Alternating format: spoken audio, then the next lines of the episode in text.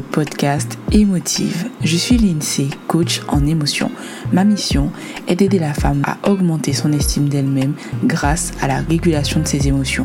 Ici, on va parler émotion, évidemment, femme noire et mindset pour que tu réussisses à exploser tous les plafonds de verre que tu te crées. Tu es forte tu es puissante et tu es capable. Voilà ce que je veux que tu retiennes à la fin de chaque épisode. En attendant, je te laisse me rejoindre sur Instagram. Je te mets le lien en description de l'épisode. Bisous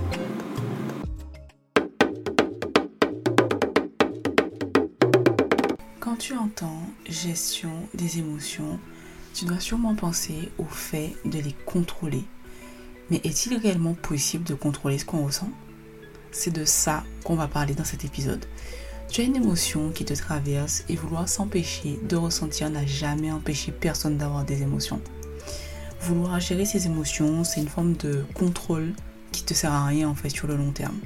Parce que tu peux avoir un soulagement temporaire, et, mais ici on va plutôt parler de régulation de ces émotions. Donc plutôt comment les faire passer de 1000 à 100, voire 0. Donc si tu as pour habitude d'avoir envie de pleurer, par exemple, d'exprimer ta colère ou une autre émotion et que tu ne le fais pas, tu t'enfermes sur toi-même, tu t'occupes l'esprit, genre tu veux faire comme si la situation problème, elle n'était pas là. En clair, tu fais l'autruche. Mais le problème, c'est qu'à force de faire l'autruche, les émotions refoulées s'entassent et un jour, tu vas essayer de retenir tes larmes, penser à autre chose, faire comme d'habitude, t'occuper, tout ça, mais ce ne sera pas suffisant. Ce jour-là, le vase émotionnel sera plein et tu ne pourras ni décider du moment ni le lieu où tu vas t'effondrer. La boue dans la gorge, du mal à respirer, crise d'angoisse, etc. Tout ça, ce sera incontrôlable. Donc, ça peut t'arriver au boulot, pendant tes courses, le soir sur ton lit, etc. C'est le genre de situation que tu veux éviter. Donc arrête d'être dans le contrôle de ce que tu ressens. Bon, ok. Maintenant, comment faire concrètement? Je peux comprendre qu'une situation problème ne soit pas euh, gérable tout de suite en fait. Par exemple, tu vas au travail, tu n'as pas le temps de te poser et faire une introspection. Logique, c'est ok. Par contre, ce que tu peux faire, c'est prendre rendez-vous avec toi-même le soir dès que tu rentres, par exemple. Ne tarde pas trop, puisque, comme je te le disais en intro, l'objectif est d'éviter d'arriver au stade de la crise d'angoisse, par exemple. Donc admettons que tu prennes ce temps-là, le soir après ton travail. Tu te poses, tu te mets en condition. Et voilà la première chose que tu peux faire. Identifier l'émotion qui te traverse. La deuxième, quelle est la manière dont elle t'impacte, cette émotion. Tu fermes tes yeux, tu te détends et observe ce que dit ton corps.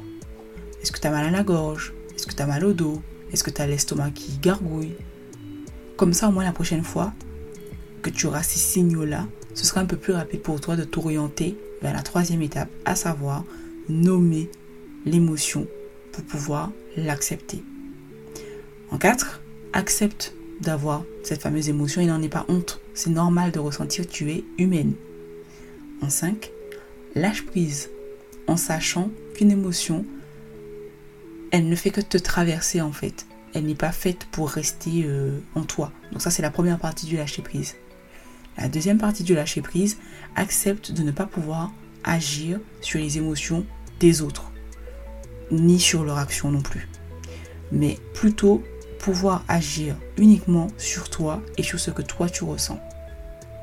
Dans la description de l'épisode, tu vas retrouver un workbook offert à télécharger pour pouvoir t'aider à mettre en pratique tout ça, puisque j'imagine bien que ça ne doit pas être facile pour toi de tout appliquer d'un coup. N'hésite pas à me faire ton retour surtout. Bon maintenant, et si on passait à un exemple concret de la vie de tous les jours? La situation problème. Tu as un problème avec ton chéri, une dispute éclate, ça part en cri, personne ne s'écoute. Parce que genre, tu es au courant qu'il a une collègue qui lui tourne autour. Mais lui, vu que bon, il n'est pas sur ça, c'est pas son type, et il se dit bon, je suis en couple, donc euh, je vois pas pourquoi je vais m'inquiéter. Toi, tu essaies de lui en parler, il comprend pas pourquoi tu t'inquiètes, tu t'énerves parce que tu es incomprise. Enfin voilà, chaque personne repart de son côté et toi, tu te retrouves frustrée et incomprise. Ok, première étape, identifier l'émotion qui te traverse. Peut-être que c'est la peur. D'où viennent les compréhensions que tu ressens? Qu'est-ce que tu veux réellement lui dire? On part sur la peur, par exemple. Admettons que tu as peur de le perdre. Ok. À ce stade, il n'y a aucun autre d'ailleurs. Hein. La peur, elle n'est pas rationnelle.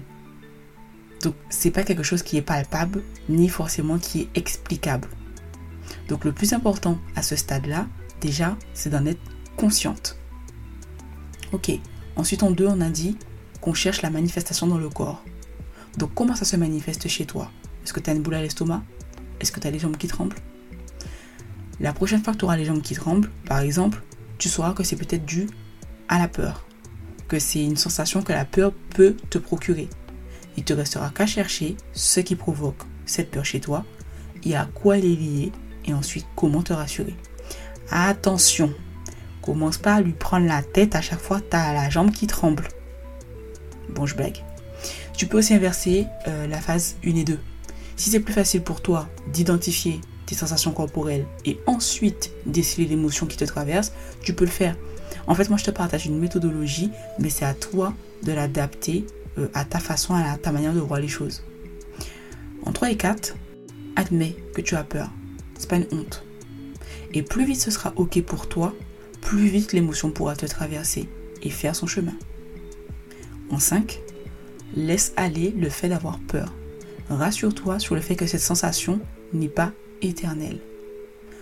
En 6, une fois calmé, tu vas sûrement avoir des attentes pour la résolution de ton problème. Dans notre exemple, c'est avec ton chéri, mais tu l'appliques évidemment à ta situation problème du moment. Hein. Ce que je veux que tu retiennes en fait pour cette étape-là, c'est que tu ne peux agir que sur toi et sur tes émotions. Je me répète, tu ne peux pas agir sur les émotions et les actions des autres. Tu ne peux pas obliger une personne à faire un job qu'elle n'a pas envie de faire.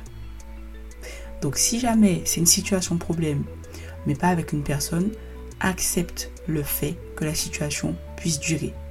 Accepte aussi les émotions que tu ressens face à tout ça en lâchant prise pour la suite. Ce n'est pas parce que tu prends conscience d'une émotion que tu vas avoir la solution qui va se présenter avec. Donc quand je le dis comme ça, ça paraît logique. Hein. Mais quand on a la tête dans le guidon, on peut avoir tendance à l'oublier et à se demander pourquoi la situation perdure or que tu sais déjà ce que tu ressens et que tu as déjà compris. N'oublie pas de récupérer ton workbook dans la description de cet épisode qui pourra t'aider à suivre pas à pas chaque étape pour t'aider à mieux réguler tes émotions quand tu as une situation où tu as l'impression qu'elle te submerge. On est à la fin de cet épisode. Merci de m'avoir écouté. Surtout s'il t'a plu, partage-le à une copine en lui disant non mais meuf, j'ai trop pensé à toi sur cet épisode, faut trop que tu l'écoutes. Tu peux aussi me laisser 5 étoiles et me donner ton avis. C'est peu pour toi, mais c'est beaucoup pour m'aider à faire découvrir émotive. À au soleil.